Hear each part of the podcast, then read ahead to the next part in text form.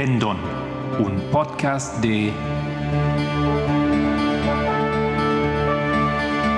El Librito. Hola, mi nombre es Solange Arauz.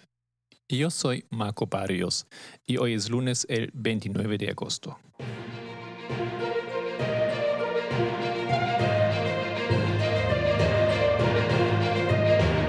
Los temas del movimiento.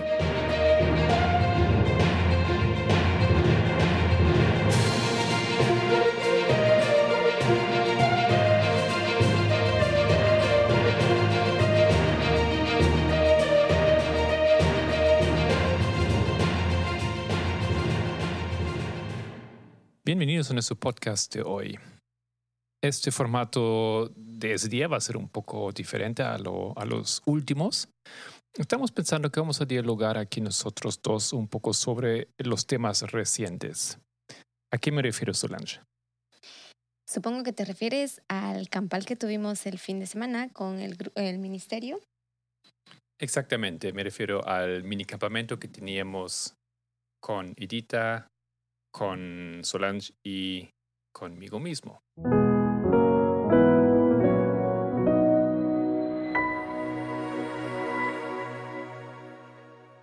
Bueno, ¿qué te parece si entramos un poco en los temas y agarramos pensamientos, preguntas em, de aquí y allá?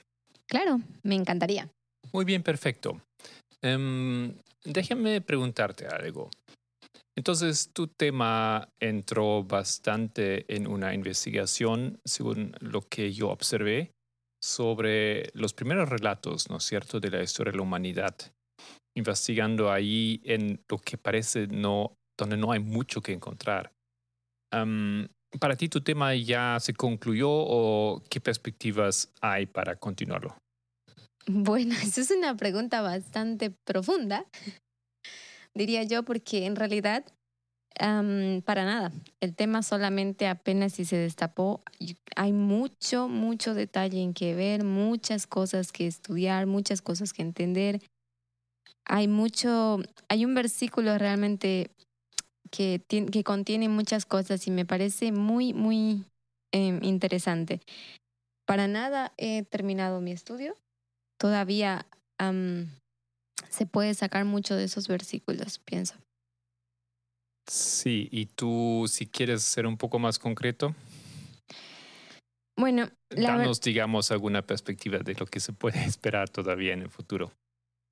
sí, claro. No, a mí me gustaría realmente profundizar un poco más en el versículo 19 del capítulo 4 de Génesis, cuando Lameg em, toma a esas dos mujeres, Ada y Sila, y la manera en cómo él se expresa de ellas, lo que, se lo que contiene ese versículo hasta el número 23, si no mal recuerdo.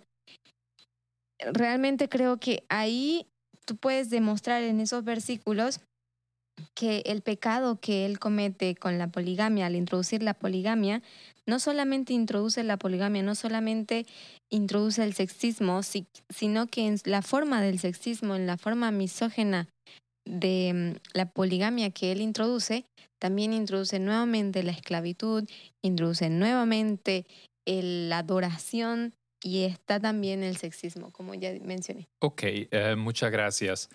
Em, una pregunta más acerca de esto. He visto que has usado bastante eh, los diccionarios y un análisis em, hermenéutico que obviamente tiene que ver con el idioma.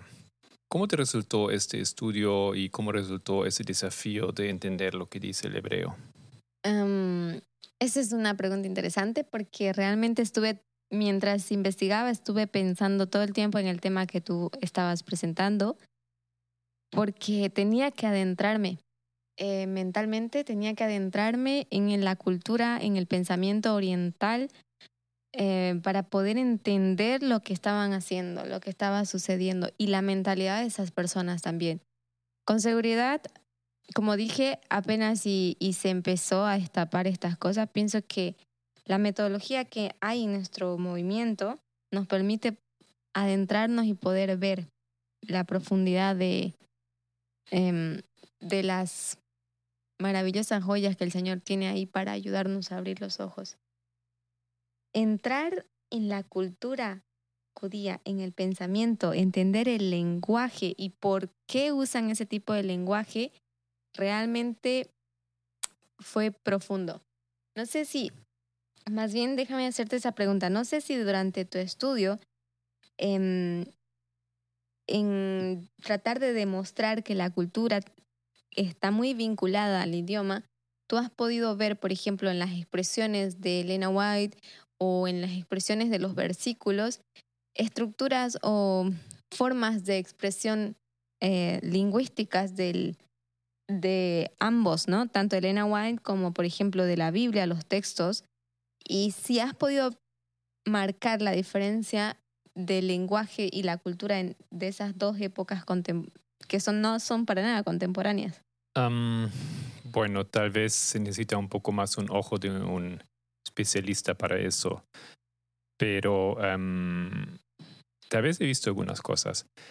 Eh, me imagino que también me estás recordando a lo que yo, yo dije en mi presentación, ¿no es cierto? Que cultura e idioma son em, estrechamente, intrínsecamente vinculadas y que es muy difícil o imposible entender uno sin el otro, ¿no es cierto?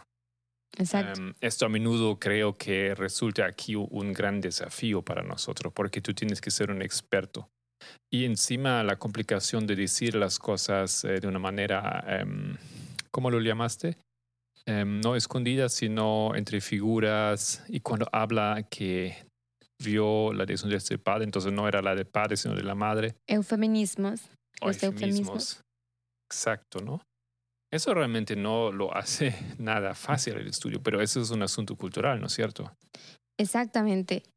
Y a mí me llamó bastante la atención entender ese concepto del eufemismo y entender cómo funciona, porque de cierta manera esa, esa forma expresión, esa, esa forma literaria es pues la cultura. Y en su cultura estaba, estaban eh, escondiendo un acto. Tal vez nosotros podemos llegar a pensar que Moisés al escribir el libro estaba tratando de proteger la identidad de la esposa de, de Noé, porque fíjate que me hicieron el comentario, ¿por qué pensar que, que no la quiere mencionar? ¿Por qué no pensar que la está protegiendo de las habladurías, de las lenguas, su identidad, de, de que no sea mancillada? Yo dije, bueno, hace sentido, pero si te pones a pensar, pues no es solamente eso que estás escondiendo, también estás escondiendo el pecado que está detrás de todo eso, la, y, la burla. Y al esconder eso, ¿qué haces? Lo que haces es perpetuar esa cultura, perpetuar esos, ese pecado, disfrazarlo. Y cuando lo empiezas a disfrazar, fíjate que eso se ve en la historia. Cuando lo empiezas a disfrazar, las, la sociedad, el resto de los pueblos lo empieza a normalizar como fue en el caso de, de la historia de Abraham. Fue Sara, una mujer, la que, la que introduce nuevamente la poligamia ante la promesa del Señor de que serían padres de una gran nación, ambos que serían los padres de una gran nación. Bueno, sí, eso es tremendo, ¿no es cierto? Y, y, lo entiendo muy bien cuando tú dices que la, el idioma, la cultura esconden aquí los problemas. Y obviamente no hay posibilidad de resolver un problema si está escondido o si no, no, no queda em, al abierto, ¿no? no se entiende cuál es el problema, porque aquí estamos hablando de un problema que por mm, seis mil años y más, ¿no es cierto?, ha estado escondido. Nadie sabía lo que eh, pasó con la esposa de Noé. Nadie eh, entiende que aquí hay un grave em, problema de, sexismo. ¿Cómo dices? De incesto. Incesto, sí. Y que esto fue un asunto, eso fue una parte de hecho que me sorprendió, ¿no es cierto? ¿Por qué el hijo hizo esto? Em, eso era, no era así un deseo carnal, ¿no es cierto? Sino era una cuestión, un cálculo de poder y de sumisión y de control del, del, de la familia, esa necesidad de controlar. Tal vez en eso me gustaría corregir un poco porque... Sí, por favor. El sentimiento el sentimiento de control, la lucha de poder estaba presente y era quizás el sentimiento predominante, pero también era una cuestión pasional. Y cuando hablamos de una cuestión pasional, eran, es, eran eso que la persona eh, dice o clama no poder controlar. Y, eso es, eso es este, me, me, pareció así como exactamente la razón o la forma en que Satanás dice es imposible guardar la ley porque lo tienes arraigado el pecado dentro de ti. Pero precisamente también por esa razón era que ellos necesitaban hacer ese sacrificio, ese derramamiento de sangre, como hizo Abel en la historia de Caín y Abel, para que Cristo les pudiera mostrar por qué era importante hacer ese sacrificio, era importante ese rescate que se estaba haciendo. Y que no puede serlo cualquiera, tiene que ser el cordero inmolado. No puedes ofrecer una obra de tus manos para tratar de rescatarte. Entonces, um, me, pare me pareció bastante profundo lo que, lo que está en eso. Pero sí, concuerdo contigo cuando tú dices eso se trataba de una lucha de poderes. Saber que eh, saber que Enoch, ah, perdón, que Noé, cuando estaba borracho, eh, Cam lo, lo, visualiza y lo ve vulnerable tal vez, o tal vez piensa, ah, este hombre ya está viejo, y cuando él muera, si muere, este, la, la madre, la mujer, una mujer me va a liderar, y en la mentalidad de los antidiluvianos estaban las mujeres, eran la razón y la causa del pecado. Y esto no es algo nuevo, porque esto es algo que, que los judíos lo creen, está en su, en su cultura oriental, es algo que hoy en día la sociedad todavía eh, clama y, y, acusa a las mujeres, decía que son las culpables del pecado. Entonces, esto está ahí. De negar esa, esa, esa, esa situación o jugar o hacerle semejante mal a la esposa de Noé solamente para evitar que ella ocupe el lugar que le corresponde, es un acto de, de abuso, es un acto arbitrario, es un acto de control, de dominio, es autoritario. Déjame añadir aquí un pensamiento que explicó la anciana Terry um, cuando presentó aquí para el librito. Um, ella explicó algo similar. O sea, cuando ella se refirió a la historia de Adán y Eva, dijo que Adán o el ser humano de por sí perdió el control de todo, ¿no es cierto? Era, habían recibido tanto Adán como Eva, explícitamente los dos, no solamente el hombre, de enseñorearse de la tierra era su, trabajo y ellos tenían el control sobre la tierra. Pero después del pecado, perdieron el control. Y como él lo dijo de una manera bonita, ¿no? Ni siquiera podían eh, controlar las malas hierbas que empezaron a crecer. Entonces, em, en la pérdida del control, no deshizo el deseo de control. O sea, el deseo continuaba existiendo, entonces buscaban los seres humanos todavía controlar algo y mientras que no podían controlar el universo, bueno, universo no está bien, eh, eh, la Tierra, ¿no es cierto? Em, entonces los hombres empezaron a buscarse lo, más cercano, lo más posible para ellos de controlar y esa era la mujer. Y de ahí empezó entonces esa historia de, de controlar a la mujer y subyugarla de una manera, una interpretación como eh, no era lo que Dios le había mandado. Y, y ahora que mencionas eso, eh, estoy completamente de acuerdo y quiero que, que tal vez nosotros podamos ver eso, ¿no? Eh, Elena White dice que Adán y Eva se arrepintieron y había un, un sentimiento eh, profundo de arrepentimiento realmente de ellos pero mm, aún así, cuando estaban arrepentidos y ellos reciben la sentencia, su corazón estaba lleno de temor por la muerte, porque imaginarse que iban a morir era algo que les aterraba bastante. En el caso, en el caso de la mujer, según lo que tú puedes encontrar en la literatura dentro de la de la cultura occidental, ellos dicen, de Adán se, se conoce un poco más, pero ellos dicen, Eva también sentía arrepentimiento y sentía mucha culpa. Y mm, si tú recuerdas lo que acontece en el, en el Edén, pues cada uno empezó como a culpar, empezó ese sentimiento de culpa, ¿no? Eva dice, la serpiente me engañó. Em, Adán dice, la mujer que tú me diste y no culpa solamente a la mujer, sino también culpa a Dios. Entonces empieza esa cuestión de culpa. La mujer quedó con un, quedó con un sentimiento de vulnerabilidad, de sentirse culpable. Y de ese sentimiento de vulnerabilidad se aprovechó la humanidad para subyugarla, para someterla, para hacerle pensar que realmente ella era la culpable. Pero aquí es donde tal vez hay que nosotros, ahora con toda la luz que nosotros tenemos, entender.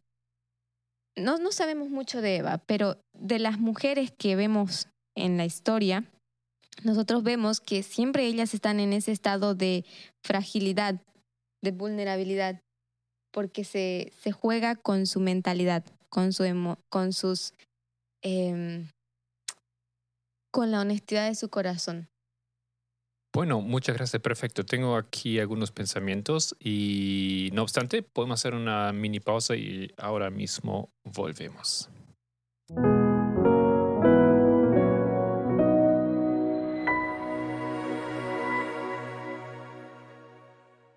Muy bien. Em, déjame recordar algo eh, nuevamente de la anciana Terry en pensamiento. No, él explicó que la excusa, y eso es algo que tú, ya mencionaste básicamente, la excusa para Adán de cargar Eva, de, de subyugarla, era que fue pues ella que causó todo el sufrimiento. Y desde luego habría que controlárselo a ella. ¿no es cierto? Como alguien quien no es capaz de, de, hacer las cosas bien. Entonces, antes de que haga más mal, entonces eh, déjame a mí, ¿no es cierto? Y eso es como una, una excusa latente, escondida, una excusa a veces abierta que se usa hasta hoy en día, ¿no es así? Correcto. Y es una excusa que se perpetuó eh, bajo una sentencia, se puede decir, o bajo una amenaza como la que se ve en la historia de la Mec. Dice, no, si, si Dios perdonó a Caín siete veces, o sea, le dio, le dio una señal para que nadie lo matase. Y la idea de que no lo matase era que él pudiese convencerse de su pecado como en Adán. Pero si él, por matar a un hombre justo, recibió una señal de 70, de siete veces una, una maldición sobre aquel que lo tocase. Entonces, por la MEC que estaba tocando una mujer, que son, en su visión de él, misógena, es que ellas son las culpables, entonces ellos, él recibiría 70 veces 7 ese perdón. Entonces, cuando la anciana Terry hace ese comentario, eh, está completamente en armonía con lo que está mostrándose en, en la Biblia, lo, lo que muestra la cultura oriental.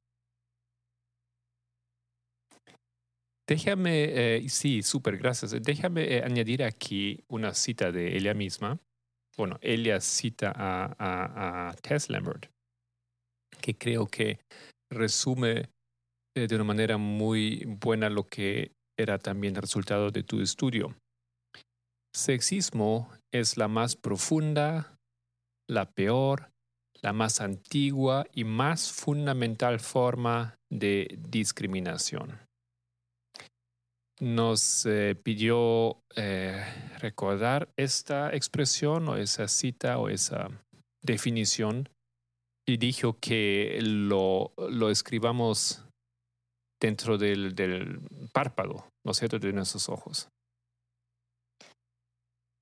Pues yo concuerdo completamente con la anciana, con la anciana Tess y con la anciana Terry, pero déjame decirte que escribirlo en, en el párpado de, de tus ojos es, debajo de los párpados de tus ojos es algo muy, muy complicado.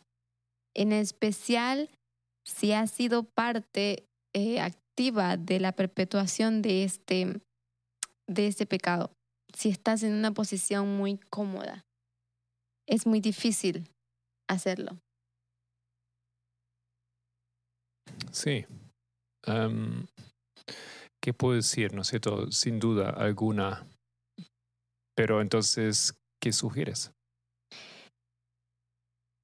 Cuando yo digo difícil, es difícil, es dolorosa, pero no es imposible. Pienso que el Señor en su infinita misericordia, si miras la historia, em, lo que Él ha estado haciendo, Él tuvo que destruir y destruir la tierra para poder eh, reformarla. Y aún así, se puede decir, el pecado traspasó en el corazón de uno de los que estaban en el arca. Sus formas habían sido perpetradas y, mm, y fueron cada vez más oscuras, más, más perversas y, y llegaron a las formas en las que hoy en día vemos en nuestra sociedad y otras formas en las que todavía ni siquiera las sabemos distinguir. Pero el pecado está ahí, el sexismo está ahí. Exactamente, y eso creó entonces la necesidad dentro del movimiento de hablar sobre ese tema por años, ¿no es cierto? Exacto. Y muchos se cansaron pensando que ya lo habían entendido y que ya podemos avanzar, pero el movimiento no estaba listo para avanzar. Y la verdad es que todavía hay muy pocos que están, estamos listos, ¿no? Todavía hay mucho que hacer, mucho que cambiar dentro de nosotros para estar listos. Y, hay que ser consciente que el tiempo está corriendo. El tiempo no se detiene, el tiempo no nos va a esperar. Los cambios que ahora tenemos que efectuar son radicales. Cambios fuertes. De la noche a la mañana tienes que cambiar toda, la, toda tu vida, todo tu pensamiento, tienes que hacer un, un reset de todo tu cerebro, un de todo el cableado de tu cerebro, como dice la anciana Terry, porque tienes que asegurarte que dar limpio todo ese pensamiento. Muy bien. Em, saltando tal vez un poco a, un tema que tocaste hace un rato, es el papel de Sarai. Em, a mí me impresionó mucho comprender su, su papel en esa historia, que a través de ella o con la ayuda de ella, ¿no Dios realmente trató de reiniciar aquí o, de iniciar ese proceso de la restauración, de hacer realmente un cambio con un pueblo, sacándole a Abraham de su entorno tanto físico como cultural, como familiar, eh, quebrando los lazos con su cultura, o sea, con su familia, ¿no es cierto? Representante de su cultura, de la cultura caldea, ¿no? Y luego dándole una, una pareja que iba a ser una eh, parte de, del fundamento sobre el cual él iba a construir ese nuevo pueblo y ellos mismos no lo entendieron. ¿no es cierto? Y eso es tal vez un poco simbólico para nosotros también, lo que Dios quiere hacer con nosotros y nosotros estamos em, muchas veces luchando contra eso o no entendiendo que Él está realmente queriendo hacer con el pueblo de los 144 mil. Bueno, y después Saraí em, por un proceso largo y duro, ¿no es cierto? Y, y, recuerden también la edad que él tenía. Eh, finalmente tenía que entender que ella formaba parte de ese plan. Se necesitaba a ella específicamente. ¿Por qué piensas que ella no había comprendido esto? O sea, mi pregunta va, tal vez tiene que ver con su, su rol que ella culturalmente ya había tomado, adoptado como mujer, como no tan importante? Mira, entender un poquito lo que pasaba con, con Sara era un poco, es bien complejo. Porque, por ejemplo, cuando ves en la historia de Eva, no se menciona mucho de Eva, de su rol de ella. Solo lo último que se dice de ella es que tuvo la tuvo a Seth y también Elena White nos habla de que hubo arrepentimiento entre ellos, ¿no? Pero habla siempre como global, no, no habla específicamente de Eva como tal.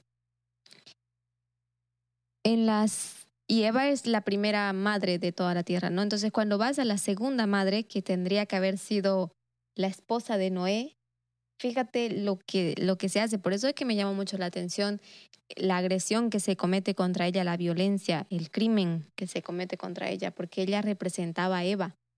Y entonces ese acto era como vengarse de Eva, digamos, ¿no?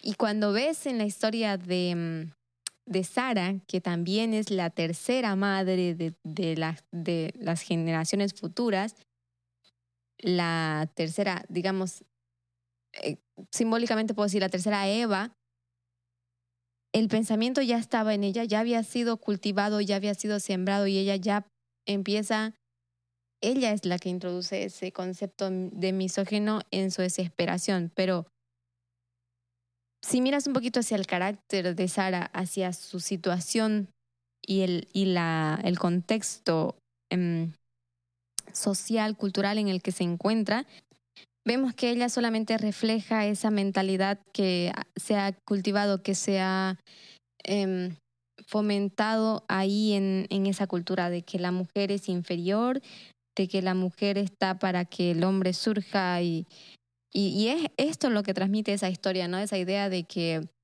es la descendencia de Abraham, no es la descendencia de ella. Pero ella tampoco lo entiende no lo entiende. Entonces ella trata de como que, que se cumpla la, la promesa del Señor para Abraham y, y ella, ella sugiere esa solución. Es el fruto simplemente de ese sexismo que se ha visto ahí. Sí, fíjate que el nombre de ella significa princesa. Es un nombre derivado de, puede ser, de varios títulos como líder, como príncipe, como anciano, ¿no es cierto? Y es un, un nombre especial que le carga como totalmente digno de la función que Dios eh, le, le había dado. Y es interesante que acabas de mencionar eso porque el hecho de ser la princesa, entonces te das cuenta en qué posición el Señor la tenía, digamos, ¿no? O sea, jerárquicamente ocupaba el mismo puesto que el patriarca. Y esto es pues lo que no, no se aceptaba. Y cuando se introduce la misoginia o la poligamia en la historia de ella, Agar intenta arrebatar ese, ese puesto, intenta em, mm, meter intriga entre Abraham y ella pero no contaba con el elemento de que Abraham amaba a Sara, amaba, la amaba en verdad. Y eh, revisando un poco ese texto, ¿no es cierto?, básico aquí para esta historia, Génesis 12.1, veo aquí un, un problema porque Dios le dice, haré de ti una nación grande y te bendeciré, engrandeceré tu nombre y tú serás bendición. Y eso no lo dice a Sarai, ¿no es cierto? Lo dice a Abraham. Entonces, em, como que parece obvio que ellos esperaban que todo viene a través de Abraham y que ella no, no jugaba un papel ni siquiera importante. Pero luego Dios sí lo demostró muy claramente y, y bueno, ya conocemos toda la historia, ¿no es cierto? Y entonces ellos tenían que cambiar su mentalidad o su cultura y incluirla para que ahí salga esa nación nueva. Exacto. Pero creo que realmente se hizo poco por ella, ¿no?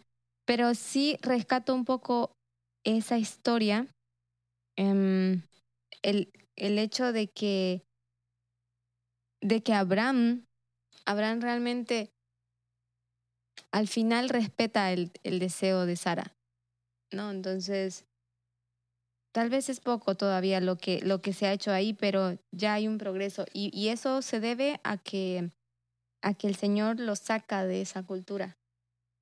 Sí, y eso es un buen punto porque está pensando qué es entonces la restauración que aquí comienza, porque los tres grandes em, pecados o problemas, em, sexismo, adoración y esclavitud. esos temas no se resuelven ahí, ¿no es cierto? Eh, tal vez en ninguno de esos vemos grandes em, avances a esa altura de la historia de Abraham y Sarai.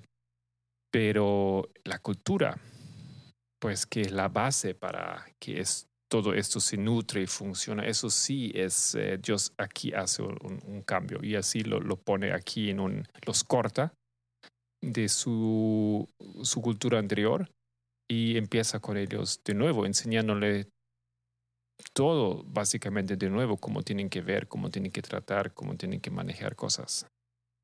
Sí, y por eso me llamó la atención el punto que tú hiciste en la historia, eh, que la anciana Terry también hizo, de que Dios lo saca de tres cosas importantes. Lo saca de su tierra, de su parentela y de la casa de sus padres. Entonces, todo, en todos esos, en, esos tres eh, factores, se centran los, esos son los tres pilares o las, ya, las tres bases o fundamentos donde se germina o donde se multiplica, donde se esparce el sexismo. Y era importante para que, para que Abraham pueda aprender a escuchar a su mujer y darse cuenta que si no posee esto, lo único que cuenta es estar con ella y aprender a darle su lugar a ella. Tengo una pregunta que viene un poco, tal vez contramano, no, no, no contramano, pero, o sea, es una pregunta mmm, que refleja un poco tal vez nuestra real, realidad o nuestra situación. Si tú y yo estuviéramos en una situación así, eh, donde el, el, entorno, por así decir, es tan tóxico, eh, la cultura en que estamos, etcétera, no nos permite tal vez hacer los cambios. ¿Piensas que es una buena idea eh, tomar el mismo consejo o seguir el mismo padrón de, los, de la reforma de Abraham? O sea, irse de ahí de donde estamos, cortar lazos eh, entre comillas, ¿no? Hasta cierto punto con esa familia o amigos, etcétera. Pienso que es, es es, es, importante que cada familia pueda formar su propio hogar, ¿no? Tener su propia casa, tener, estar separados hasta cierta medida. Eso quiere decir separados eh, distantemente, pero no quiere decir que tú rompas vínculos o contacto con la familia, pero sí tienes que ser capaz de romper las influencias que pueden tener sobre ti. Mucho más aún si esos vínculos no contribuyen con el pensamiento o la reforma que el Señor quiere traer a tu vida. Y que si estás en ese movimiento es porque realmente estás buscando esa reforma en tu vida. Entonces, si miramos a nuestra sociedad hoy en día, hay mucho, eh, mucho apego a la familia en ese sentido y es pues el hogar, como dice ahí en la historia de Abraham, es el hogar donde en, el, en la casa de los padres, donde se siembra la educación sexista. Entonces es importante que la persona, la, la, la nueva pareja, el nuevo matrimonio, busque su, su lugar, su propio lugar. Sí, y creo que es bastante lógico, ¿no? Porque si tomamos un extremo, ¿no es cierto? Si, si la familia suele festejar mucho o consumir mucho alcohol y nosotros queremos ahí educar eh, nuestra familia o, o, nuestro, nuestra vida de una manera diferente es muy difícil. automáticamente uno busca entonces eh, un entorno muy diferente. Ya, y a veces, bueno, ese, ese sistema o ese consejo aquí de salir de la tierra, bueno, tal vez hoy en día no es tan fácil aplicable porque no significa que ahora encontramos otra tierra, ¿no es cierto?, donde todo es mejor y, y diferente, donde hay otra cultura, porque esa cultura ya está en todo el mundo.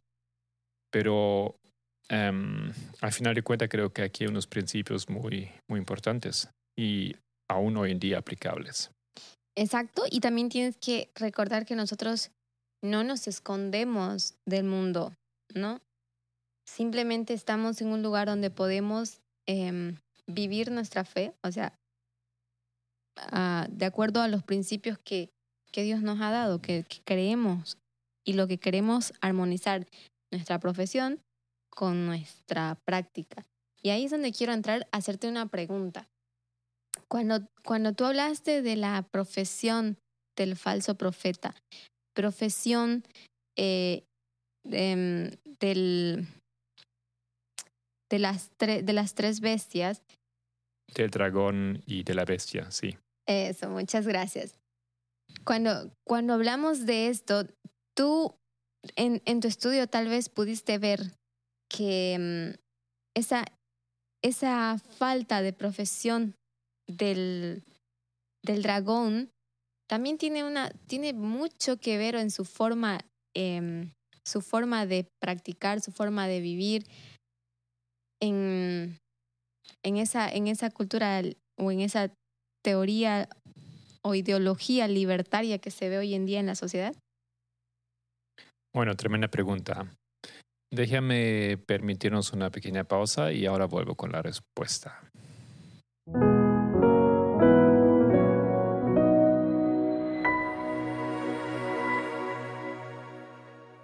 Ok, repito la pregunta como yo la entendí.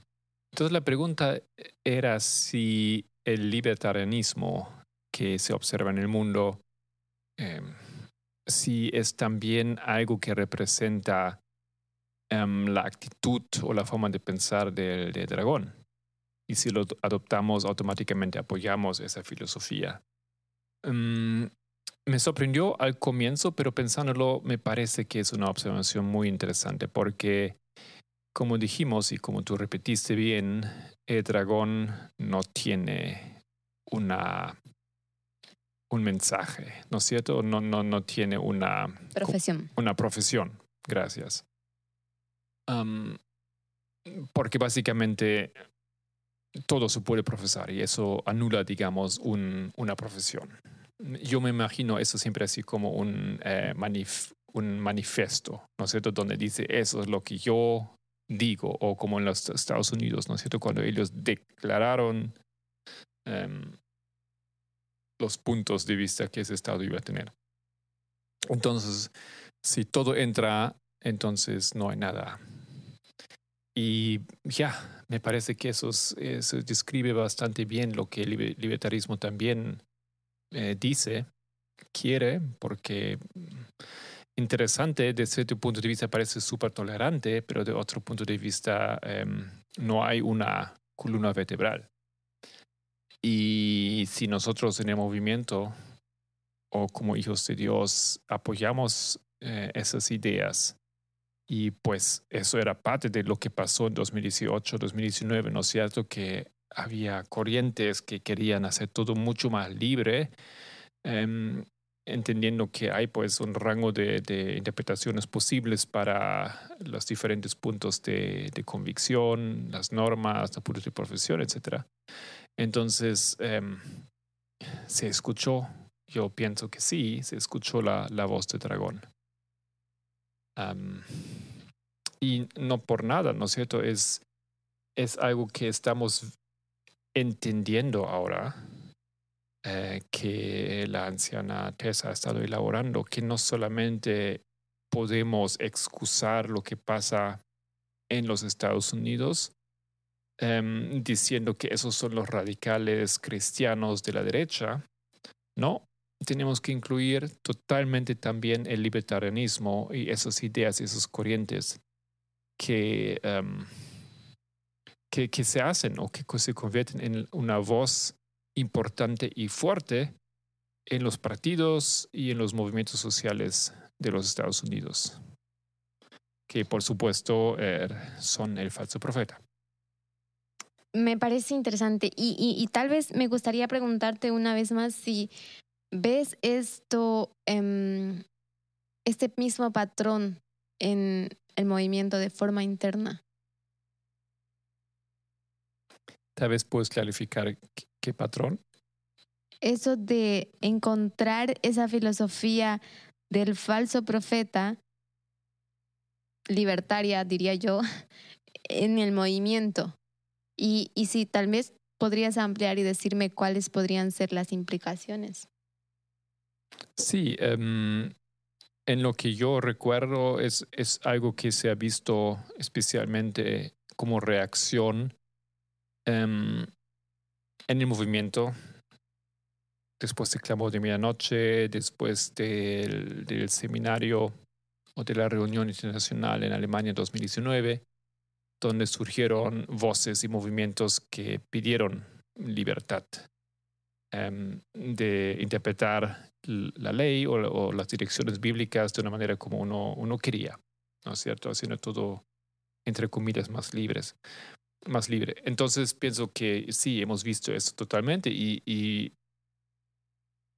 también, em, especialmente cuando estudiamos los votos con candidatos para bautismo, hemos visto vez tras vez que personas han estado y siguen interpretando pues, puntos específicos, especialmente los, en las áreas clásicas, ¿no? alimentación, vestimenta, eh, diversión, de una manera bastante liberal,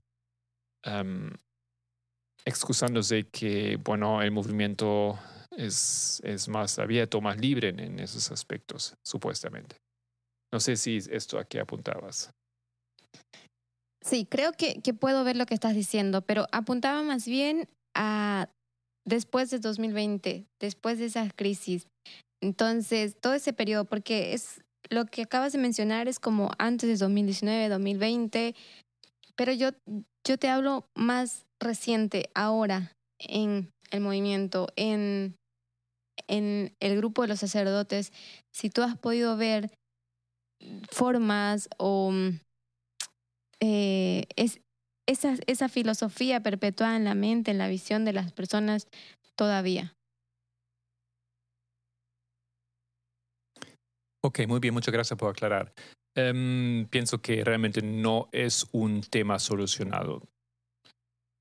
un aspecto son esas áreas de, em, del, del, consejo de los votos, ¿no es cierto?, sobre eh, las normas que tenemos de nuestra vida em, espiritual.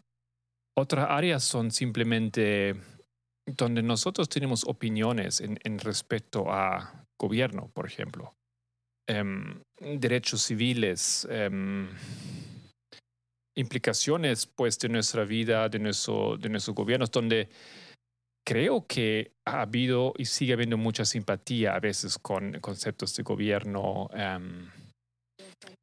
¿cómo se dice? un gobierno pequeño, sí, ¿no es cierto? Eh, eso puede ser un aspecto.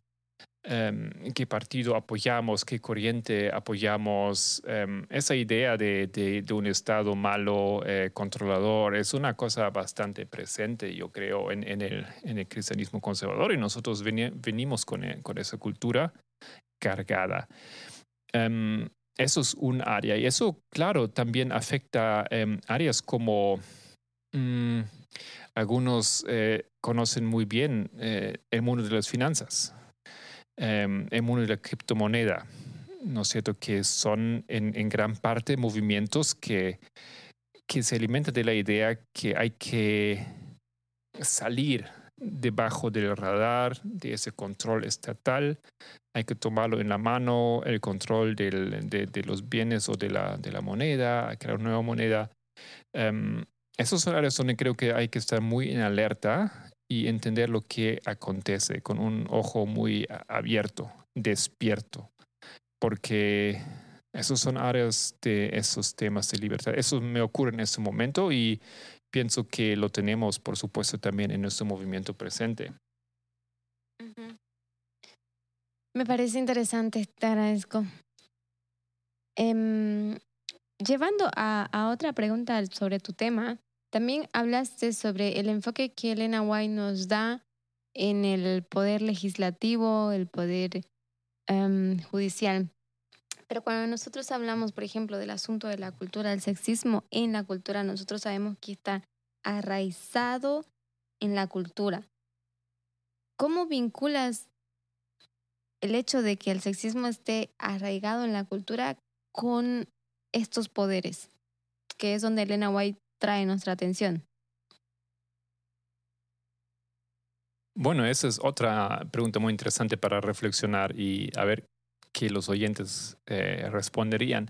En mi opinión, em, hemos sido algunos ejemplos recientes, ¿no? Ejemplos em, que, bueno, ocuparon los medios. Eh, podemos pensar en los casos judiciales especialmente, donde se tomaron grandes decisiones. Roe Wade y, bueno, ese caso de Amber Heard em, versus Johnny Depp donde en la decisión de la Corte vimos un reflejo de lo que hemos entendido es la cultura um, misógina que, que, prevalece en muchas áreas del mundo. Y increíble que básicamente ahí se dio una respuesta, una solución o una decisión en la Corte que, mm, que era en armonía con lo que la mayoría de las personas aparentemente querían ver. ¿Tú tienes otro, estás recordando tal vez otro caso o otro ejemplo? Sí, no, me, me pareció que es un excelente ejemplo porque también tú puedes ver, digamos, la anciana antes hablando de ese tema, ella mencionó que el hecho de hacer de este tema un tema público fue un acto realmente eh, abusivo o, perverso de parte de la Corte Suprema, ¿no? Y más aún porque estaba presente esa amenaza o esa, es, esa amenaza, porque era realmente una amenaza de Deep diciendo que ella buscaba una humillación pública y al permitir o al hacer este caso de, de orden público así, realmente se reflejó la versión de la sociedad, pero me pareció muy interesante ese, ese pensamiento que tú dijiste, ¿no? Que, la que los poderes simplemente reflejan el pensamiento de la sociedad. Y eso es verdad. Me parece, me parece muy fuerte, pero es, es verdad. Ok, y luego vimos que yo vi una, una noticia por ahí, no sé, no leí el artículo, pero era algo así que a Johnny Depp parece que no le impactó negativamente eh, todo ese caso, al contrario. bueno, perdió el papel para una de las películas más importantes de su, ¿no? de su historia cinematográfica, pero, pero hay otros, ¿no es cierto?, que están por venir. Sí. Ok. ¿Algo más? Sí, yo solamente mencionar que vemos cómo la sociedad se encamina hacia, hacia una falla, ¿no? Y espero que realmente como movimiento podamos tener em, los ojos puestos en la metodología, en el mensaje y entender a, a profundidad el problema que está de fondo y de lo cual el Señor nos quiere rescatar.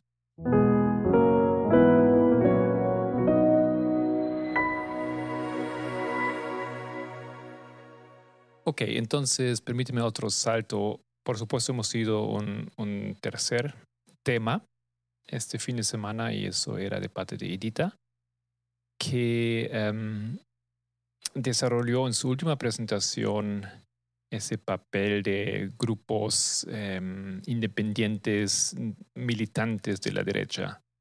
Three Percenters, los Proud Boys, Boogaloo y, otros, ¿no es cierto? Um, demostrando ahí un, un, desarrollo de la, en la línea externa que estamos estudiando y me imagino que Tess Lambert va todavía a desarrollar un poco más en detalle, por lo menos lo había anunciado un par de veces.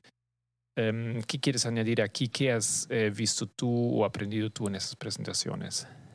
No, a mí me pareció interesante el, la manera en que ella lo colocó, cómo Edita colocó eh, el levantamiento de estos, de estos grupos de, de extrema derecha, en qué momento se levantaron, siempre estaban entre, entre el aumento de conocimiento y la formalización. Justamente es la parte crucial donde, donde como sacerdotes o en esa parte de la dispensación, en ese patrón, es donde realmente el, pueblo se está formando, cambiando su mentalidad para transformarse, ¿no? Para, para mostrar ese cambio de comportamiento que requiere la formalización. Y ella fue, fue bastante esquemática en mostrarlo y me pareció muy interesante. Muy bien, muchas gracias. Entonces, en un pequeño llamado aquí al final de, de ese podcast, vayan pensando qué temas van a presentar ustedes, porque nos gustaría ver muchísimo que em, ustedes comiencen a ejercer ese papel, presentar temas y em, aprendiendo o practicando también, ¿no es cierto? Que el sacerdote puede realmente hacer. Entonces vamos a em, organizar, vamos a planificar otros fines de semana de esa, de esta, de esa forma con otros oradores que sean ustedes. ¿No es cierto, Solange? Así es, nos encantaría escucharlos a todos.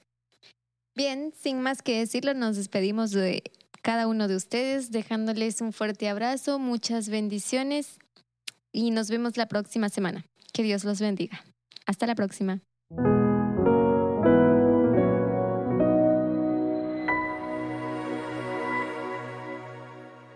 En los temas de la semana hemos tenido un programa bastante completo porque empezó con Marilyn eh, finalizando su tema sobre los Oath Keepers, ese artículo que explica, creo que era del Atlantic, eh, muy en detalle la historia de este movimiento. Después hemos tenido con nosotros Iris, que em, habló sobre ese artículo eh, del em, The Guardian que explicó esa historia que lideró a Alemania a tomar una posición errada, una eh, así llamada Ostpolitik, de la cual hoy en día, ante la situación de la guerra de Rusia contra Ucrania, se han estado retractando. Y el tema lo va a continuar el lunes. Y pues, como ya hemos dicho, entonces el el sábado y el domingo las presentaciones de Edita, de Solange y de mi persona.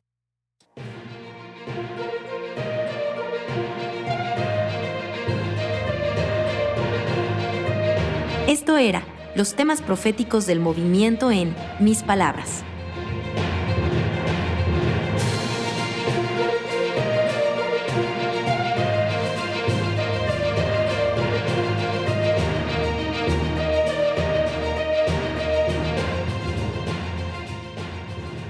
Espero que les haya gustado ese podcast y les deseo un feliz comienzo de esa nueva semana. Si quiere profundizar con algunos de los temas de ese podcast, encuéntranos en librito.org. Me despido cordialmente en el nombre de todo el equipo del Pendón. Que Dios le bendiga y hasta la próxima.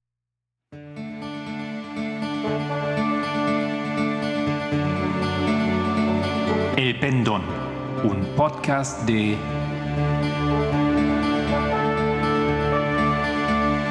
librito.